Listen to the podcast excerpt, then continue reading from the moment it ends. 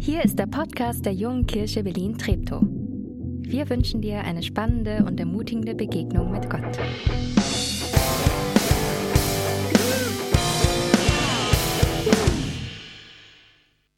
Eine oder andere hat jetzt richtig mitgesungen. Ich vermute, einige oder viele haben zugehört und vielleicht einfach diesen, diese paar Minuten genossen, um, um innerlich mitzugehen, zur Ruhe zu kommen, bei Gott anzukommen. Wir, wir leben ja in, in verrückten Zeiten, wo wir wissen, okay, wir müssen Dinge anpacken, wir müssen gestalten. Und es fühlt sich oft an, wie wenn trotzdem permanent Gegenwind kommt. Wir immer, okay, wieder aufstehen, wieder dieser Verordnung uns anpassen, wieder da drauf zugehen und das wieder anders. Und, und die Sehnsucht wird groß nach Rückenwind.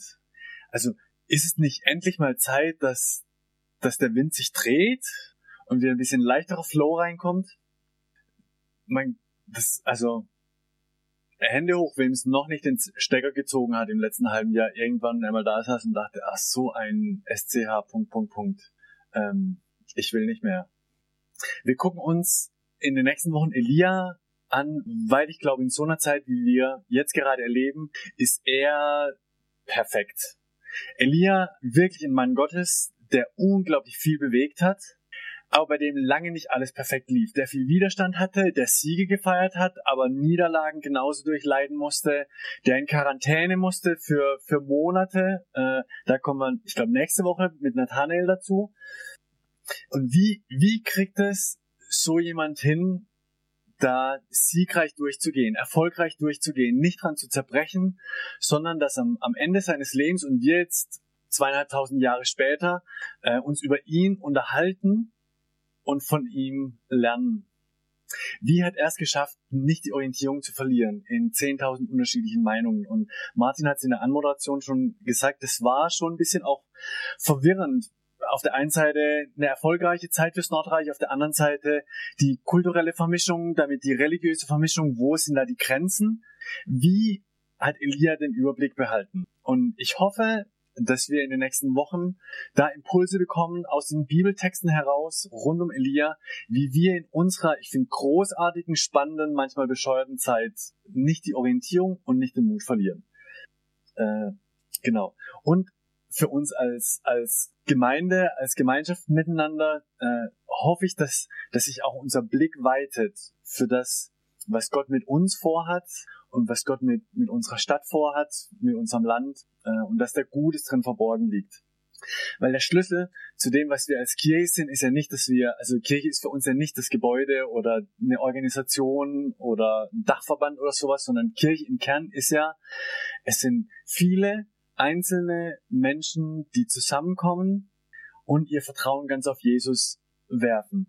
Die kommen an, an Gott glauben, ihren Glauben entdecken und mit, mit, ihren, mit ihren Stärken, mit ihren Schwächen, mit ihren Begabungen, mit ihren Begrenzungen, mit ihrem Scheitern, mit ihren Siegen sagen, hey, alles, was ich habe, die Höhen und Tiefen, ich mache eigentlich nichts anderes im Kern, als Jesus es dir zur Verfügung zu stellen.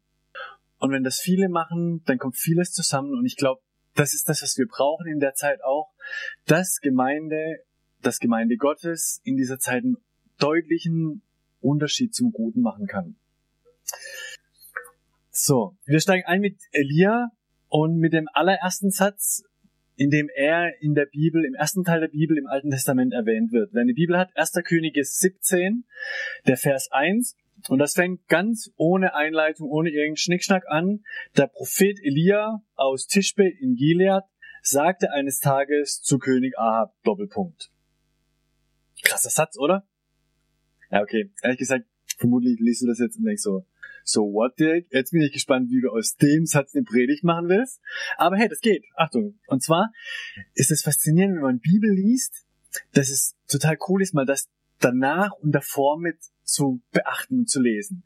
Und, und dieser Satz, den ich gerade vorgelesen habe, der klingt erstmal ganz normal, aber wenn man ein halbes Kapitel davor schon mal gelesen hat, dann kriegt er eine andere Dimension. Und zwar, ich spring mal ein paar Sätze zurück 1. Könige 16, Vers 33. Da wird über Ahab, diesen König, der in Israel regiert hat, gesagt, mit allem, was er tat, schürte er den Zorn des Herrn, des Gottes Israels, so sehr wie kein anderer israelitischer König vor ihm. Und da gab es davor schon auch ein paar Jungs, die nicht ganz so toll waren. Aber Ahab schafft es, da den absoluten Topscore zu erzielen, ähm, weil er wirklich alles tat, um Gottes Einfluss in Israel zurückzudrängen. Beeinflusst vielleicht durch seine Frau, aber ich finde es ist hier ein bisschen ähm, nicht fair, das dann auf die, die Frau nur zu schieben. Er war König, er hat die Verantwortung und er hat das forciert. Das über die, die Jahre hat er hunderte von, von Propheten Gottes töten lassen, damit die nicht mehr äh, sagen können, was, was Gottes Wille ist, was, was aus Gottes Sicht gut ist fürs Leben. Und wenn man das so ein bisschen im Hinterkopf hat, lese ich nochmal den Satz gerade eben vor, als Elia, der Prophet Gottes, äh, zu Ahab kommt. Der Prophet Elia aus Tischbe in Gilead sagte eines Tages zu König Ahab. Und was er jetzt dann sagen wird, ist nichts Angenehmes für Ahab. Und von daher finde ich großen Respekt für diesen Mann Elia dass er das sich traut, dass er da hinsteht, obwohl er weiß, vor mir sind Hunderte umgebracht worden mit meinen Ansichten. Wenn ich jetzt zum König gehe, die Chancen sind ganz gut, dass ich Gott bald von Angesicht zu Angesicht sehe. Okay. Jetzt glaube ich, bin ich dankbar, dass es in Deutschland keine Ahabs gibt äh, und dass man keine Angst haben muss, wenn man äh, Christ ist und, und auf Gottes Seite steht. Von daher glaube ich, dass in unserem Leben äh, keine Könige, die Ahabs sind in unserem Leben. Und doch glaube ich, dass es sowas wie Ahabs in unserem Leben gibt. Und zwar überwiegend in unserem, in unserem Kopf, in unserem Denken, vielleicht manchmal in unserem Herzen, so Ahabs sind, glaube ich, diese Dinge, die uns einflüstern wollen, hey, das, was du jetzt vielleicht vermutest oder ahnst, was richtig ist, lass es. Weil die Mehrheit ist dagegen oder das wird eh nicht klappen oder du bist zu klein, du kannst es nicht oder du hast es schon so oft versucht, wir kommen ja von Neujahr, Neujahrsvorsätze, die und die Gewohnheit. Ich weiß eigentlich, ich soll die loswerden, aber ich, ich schaff das nicht. Ich habe schon, ich habe schon alles versucht. Ich habe gebetet, ich war, ich war im Coaching, ich habe sogar Casson äh, mitgemacht, den, den, den Workshop, der meine Life Habits aufbrechen soll und mir Purpose und, und Richtung fürs Leben geben soll. Ich habe alles probiert, ich bin so oft gescheitert, ich, ich mache das nicht mehr. Oder die Sache, für die du vielleicht schon lange betest und einfach seit Jahren nichts passiert, ein, Freund, eine Freundin, der du von Herzen wünschst, dass sie endlich auch mal erfahren darf, wie, wie großartig lebensverändernd ein, ein Leben mit Jesus ist und, und nichts passiert. Weder Gebete noch Gespräche noch irgendwie, das scheint, und denkst so, 2021, ich glaube, ich höre auf dafür zu beten. Oder ähm, es geht ja bis ins Theologische manchmal rein. Ich habe eine Freundin, die ist seit längerem schon krank und ich bete regelmäßig für sie dass, dass Gott sie heilt, zumindest die Schmerzen wegnimmt, dass das besser wird. Und das passiert nicht. Und das, das Abgefahrene ist, genau, genau die Person hat vor Jahren für mich gebetet, als ich einen Hexenschuss hatte und ich bei Ärzten war und es irgendwie nicht besser wurde. Und, und die mit einem schlichten Gebet kam, für mich gebetet hat und meine Schmerzen waren weg. Und ich denke so, Gott, was ist das? Und dann merke ich, wie so ein, wie so ein Ahab in meinen Kopf reinschleicht und mir irgendwelche Lösungen einflüstern will, warum das scheinbar nicht werden kann oder warum es besser ist, da jetzt nicht einen mutigen Schritt vorwärts zu gehen. Wer, wer ist der Ahab in deinem Leben? Und warum ist es, warum ist es wichtig, dass wir, wenn wir unseren Ahab kennen, ihn, ihn angehen, uns ihm wie ein Elia stellen und vor ihn hinstehen und ihm eine klare Ansage machen? Ich glaube, weil, weil das Kern des christlichen Glaubens ist. Also, jetzt kommt ein bisschen Theologie. Wenn wir Thema Gebet nehmen, wenn wir, wenn wir beten, wenn wir unser Leben an Gott ausrichten, dann gehen wir nicht davon aus, dass alles Eier Papaya wird. Ja, also es gibt solche theologische Strömungen, aber ich, ich glaube, wer seine Bibel liest und in die Bibel reinguckt, das wird dir nirgends versprochen. Also guck mal, eben, wir gucken die nächsten Wochen Elia an. Bei dem wurde alles nicht perfekt. Wenn wir das Leben von Jesus angucken, da wurde nicht alles gut. Die Leute, die Jesus nachgefolgt haben, da waren nicht alle Probleme auf einmal weg. Das ist nicht das, was wir glauben. Aber wir glauben, wir sind überzeugt davon, dass in diesen ganzen Herausforderungen, die kommen, wenn wir unser Vertrauen auf Jesus setzen, er mit uns durch diese Probleme durchgeht. Und er, egal wie, wie viel Gegenwind wir empfinden, dass er der Rückenwind in unserem Leben wird. Dass er der ist, der mit uns durchgeht und uns an Schlüsselstellen auch mit durchträgt, dann, wenn wir keine Kraft mehr haben, um weiterzugehen. Und ich glaube, und das ist Evangelium nicht, dass hier auf der Erde alles gut wird, sondern dass wir mit dem, der alles kann, durch alles durchkommen. Und genau das ist das, was Elia erlebt. Und ich möchte den Text von heute Morgen, den Rest des Verses, mal mit euch rückwärts lesen. Weil ich glaube, wir, also bin gespannt, was funktioniert, aber ich glaube, weil wir auf die Weise, glaube ich, rankommen, wie aus Elia ein Mann wurde, der so mutig hinstehen konnte und wie hoffentlich aus mir und aus dir auch immer mehr ein Mensch wird, der, der diesen Mut hat, im Vertrauen auf Gott voranzugehen. So, also, wir machen jetzt rückwärts. 1. Könige 17, 1b. Und zwar der letzte Teil. Es wird in diesen Jahren weder Tau noch Regen geben. Es sei denn, dass ich es befehle. Sagt Elia zu Ahab. Jetzt vielleicht wieder, ja, super. Was, was soll das jetzt? Ähm, ich finde es, ich finde es mutig, äh, sowas rauszuhauen von, von Elia, weil er wieder, erinnert euch an Martin in der Anmoderation, weil er damit volle Lotte gegen diesen Baal äh, Götzen vorgeht. Also der Baal war Götze und seine Kernkompetenz war Fruchtbarkeit. Und zwar jetzt nicht nur zwischen Männlein und Weiblein, sondern in der ganzen Natur. Also er war ein Gewittergott, er war für Regen verantwortlich und damit dafür verantwortlich, dachten die Leute, dass eben das Zeug wächst, dass es eine Ernte gibt, dass die Leute Nahrung finden. In dem Moment, wo Elia jetzt sagt, hey, ah, pass mal auf, Schnucki, solange ich nichts anderes sage, wird es nicht mehr regnen. Läuft das letztlich auf eine Battle raus zwischen dem Gott Israels und Baal. Und das ist schon eine harte Ansage. Und warum macht er das? Warum ist Elia das so wichtig? Also, muss ja wissen, der Elia hat ja auch in Israel gelebt und wenn es nicht mehr regnet und es keine Ernte mehr gibt, bedeutet das ja auch für Elia, dass er nichts mehr zu essen hat. Also der geht ja auf die gleiche Hungersnot zu wie alle drumherum. Ich glaube, der, der Kern ist, weil Elia gecheckt hat, wer hat die letzte Verantwortung in meinem Leben? Von wem letztlich erwarte ich Versorgung in meinem Leben? Und das ist der lebendige Gott Israels. Das ist Yahweh. Und weil er das weiß, kann er auch mutig diese Battle eingehen und sagen, okay, hey, wenn es hart auf hart kommt, ich weiß, mein Leben ist in Gottes Hand und nicht in die von irgendeinem so Baal-Götzen, der behauptet, dass er für Regen zuständig ist. So, was hat das jetzt mit uns heute zu tun? Äh, ich dachte vielleicht, also wir sind gerade im Homeschooling, viele, viele andere auch. Und also unsere Kinder machen das toll, aber ich finde das anstrengend. Woher erwarte ich mir Hilfe? Also natürlich, ich erwarte von Lehrern, dass sie gutes Material geben und supporten. Aber wenn mir die Geduld auszugehen scheint, was nie vorkommt, guck meinen Sohn an, der hinter der Kamera steht, hinter der hier, äh, dann, dann, dann habe ich Sehnsucht, dass, dass Gott mir Geduld schenkt und dass er uns durchbringt durch diese Homeschooling-Zeit. Oder wenn du, wenn du eine, eine Firma am Laufen hast und gerade nicht weißt, wie das weitergeht und du hoffst, wo, woher erhoffst du dir letzte Hilfe? Von den staatlichen Fördergeldern. Wenn es sie gibt, beantrag sie und hol sie, so viel geht. Oder sagst du, und letzten Endes bei allem, was ich mache und was ich anpack, ich weiß mein Leben in Gottes Hand und ich weiß auch die Existenz meiner Firma und ich lege sie in, in Gottes Hand. Weil von, von dem Gott, der Himmel und Erde geschaffen hat, kommt Rettung. Erwarte ich Rettung.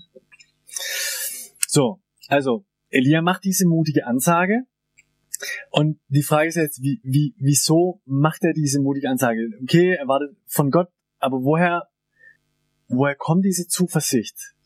Und dann äh, wieder ein Halbsatz nach vorn. Er sagt, so wahr der Herr, der Gott Israels lebt, vor dessen Angesichts ich stehe, und dann macht er Ahab diese Ansage.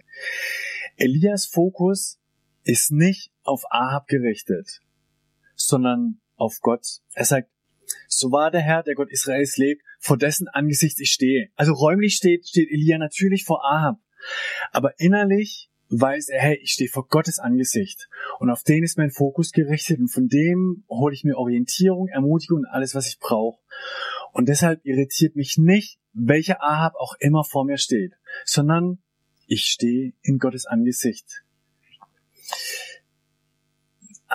Elia geht auf einiges an Frust zu, genauso wie wir auf einiges an Frust zugehen. Die Frage ist, was macht dieser Frust mit uns? Wird der Frust zu meiner Bremse oder zu meinem Antrieb? Wird dieser Ahab mich lähmen oder wird er mich trotzig machen? Wird der Frust zu meiner Bremse oder zu meinem Antrieb.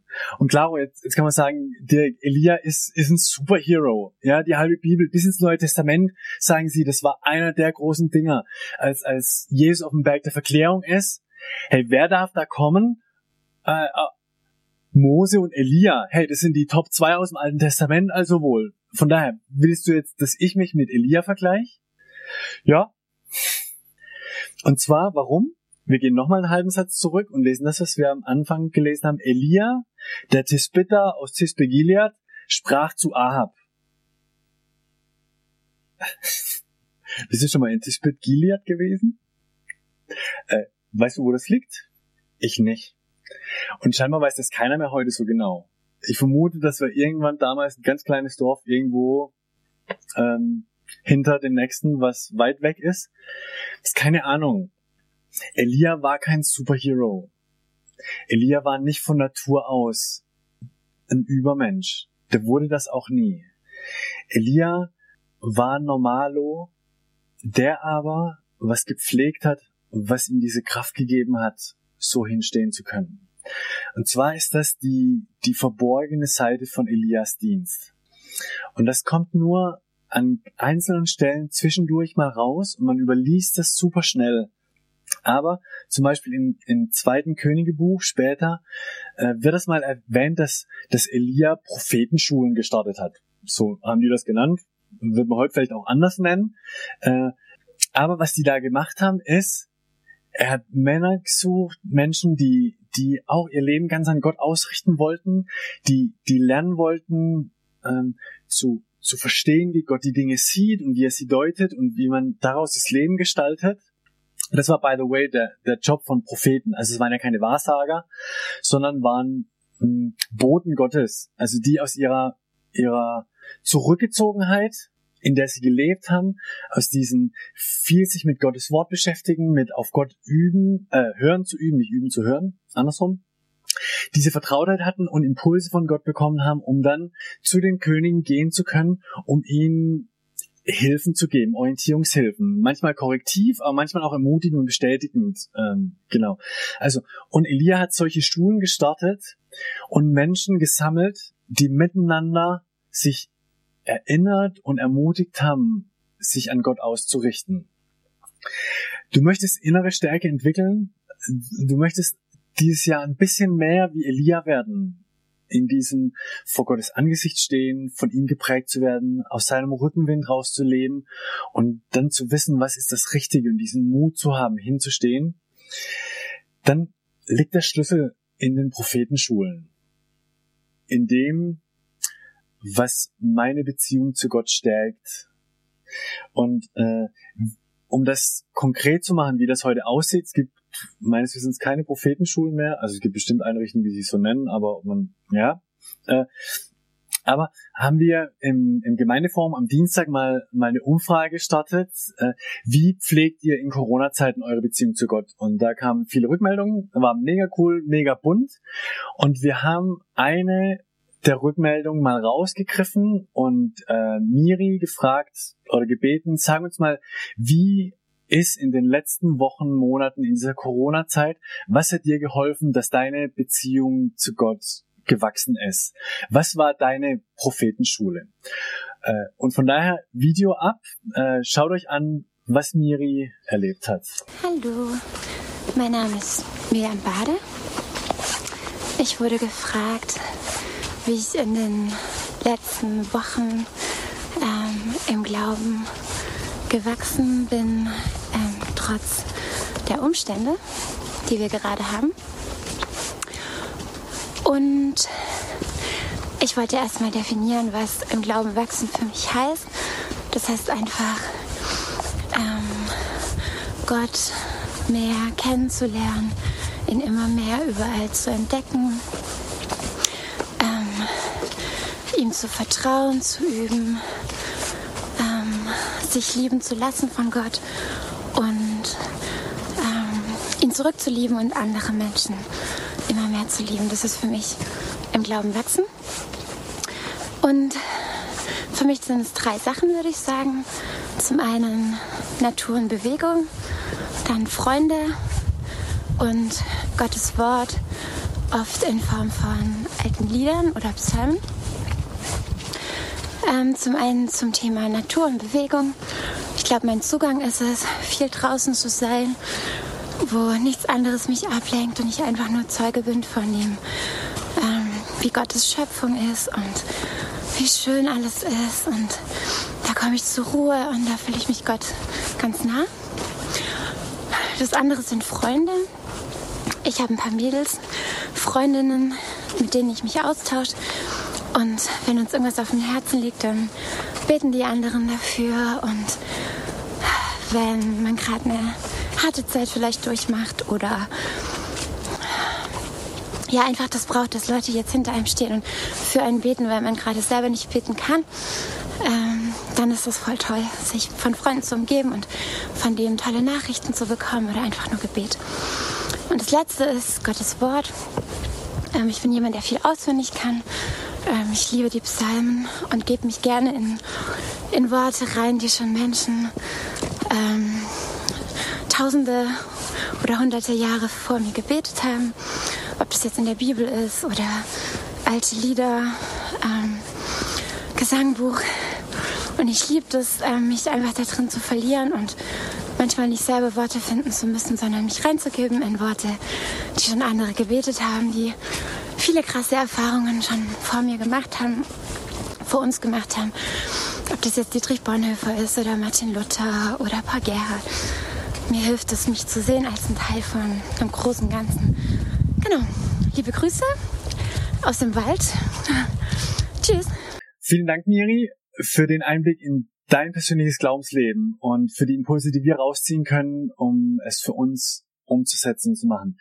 Ähm, ich bin gespannt, die nächsten Wochen und Monate, welche, welche Stärke wir als Gemeinde entwickeln werden. Und der Schlüssel dazu wie viel Gutes aus dieser Gemeinschaft hier rausfließen wird in unsere Stadt und zu den Menschen um uns herum, wird der Schlüssel wird darin liegen, wie sehr ich als Einzelner, wie sehr du als Einzelner Stärke entwickeln kannst. Und das jetzt bitte nicht als Druck, sondern mit diesem Wissen, wow, aus, mit dem, mit dem Rückenwind Gottes, mit diesem vor seinem Angesicht stehen, ähm, das, das ist ein Schlüssel. Wie, wie kann das konkret werden? Wir haben in den nächsten Wochen zwei konkrete Angebote für diese zwei Kerndinge, Bibel und Gebet, die dir eine Hilfestellung sein sollen, um da weiterzukommen. Das eine ist, jeden Mittwochmorgen treffen wir uns als Gemeinde, um miteinander, füreinander und für unsere Gemeinschaft und für unsere Stadt unser Land zu beten. Wir machen das online per Zoom, wie auch sonst zur Zeit. Äh, und sei einfach mit dabei vermutlich, wenn du im Stream bist, äh, wird jemand die Zugangsdaten auch in, in den Chat rein, rein kopieren. Aber diese Gebetszeit morgens, die auch den Blick weitet übers eigene raus und miteinander ähm, Gott zu feiern und zu danken für das, was er getan hat und ihm in den Ohren zu liegen und penetrant dran zu bleiben für das, wo wir uns danach sehen, dass Veränderung passiert. Und das Zweite, was wir jetzt am Dienstag starten, ist, äh, ich glaube, durch diese Zeit durch wird uns Stärke geben, wenn wir stärker in Gottes Wort uns verwurzeln, also in der Bibel. Und das machen wir äh, unter anderem gemeinsam. Dienstagabends eine Stunde Bibelstunde äh, über Zoom. Da kommen auch die Zugangsdaten in, in Chat rein. Wir nehmen uns, also ich skizziere kurz, wie das, wie das abläuft, damit du ein Bild davon hast. Wir werden Epheserbrief lesen. Einer der, der großartigen Briefe im Neuen Testament von Paulus. Im ersten Teil geht es um, um die Schönheit der, der Gemeinde und des Evangeliums. Da, da fasst Paulus nochmal alles so zusammen und da könnte das Hirn explodieren dabei. Und in der zweiten Hälfte geht es dann darum, wie, wie das in unser Leben reinfärben kann. Und wir werden die nächsten Wochen, so diese Corona-Zeit durch, jeden Dienstagabend einen Abschnitt weiterlesen. Und zwar ganz simpel, kurze Einführung, kurzes Hallo wird's geben. Und dann ein, zwei Kerngedanken.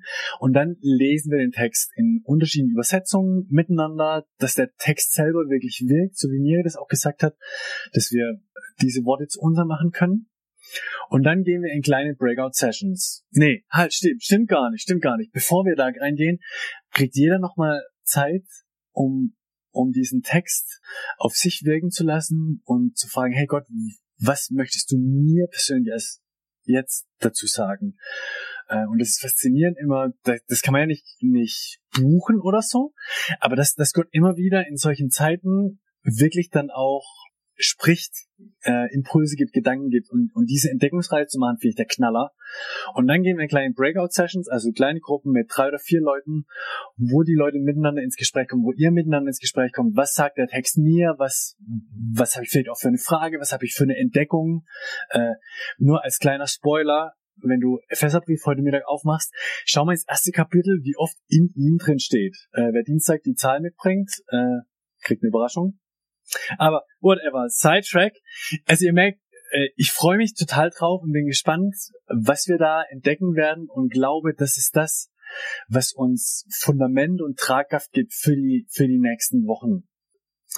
Schlüssel, was wir von Elia lernen, ist, dass wir vor Gottes Angesicht stehen wollen. Als Einzelne. Ich, und du. Und das ist die Einladung, die, die jetzt am Ende der Predigt auch kommt. Äh, wir werden noch ein Lied gemeinsam singen, mit dem wir uns ganz auf Jesus ausrichten wollen. Und ich lade dich ein, ähm, ich werde erst noch beten, dann wird es ein, eine Minute Stille geben, wo wir bewusst, wenn ihr in Wohnzimmern zusammenguckt, dann betet miteinander doch füreinander, für die Dinge, die kommende Woche kommen, für, für unsere Regierenden, die ich finde einen mega herausfordernden Job gerade haben.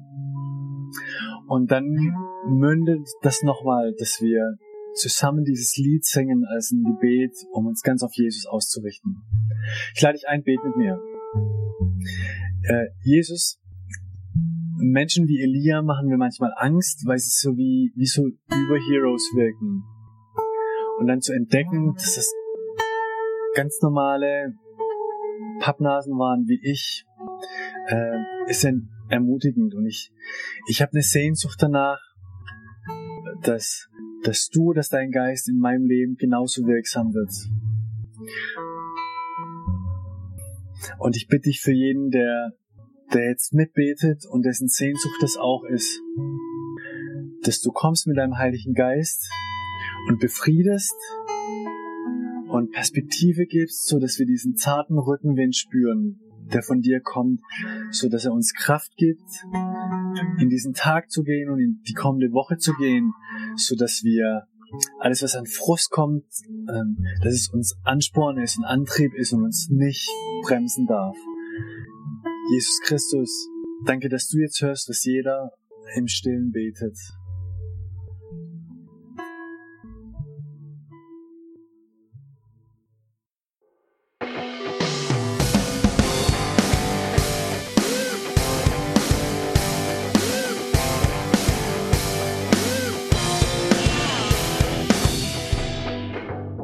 Du diesmal dabei warst.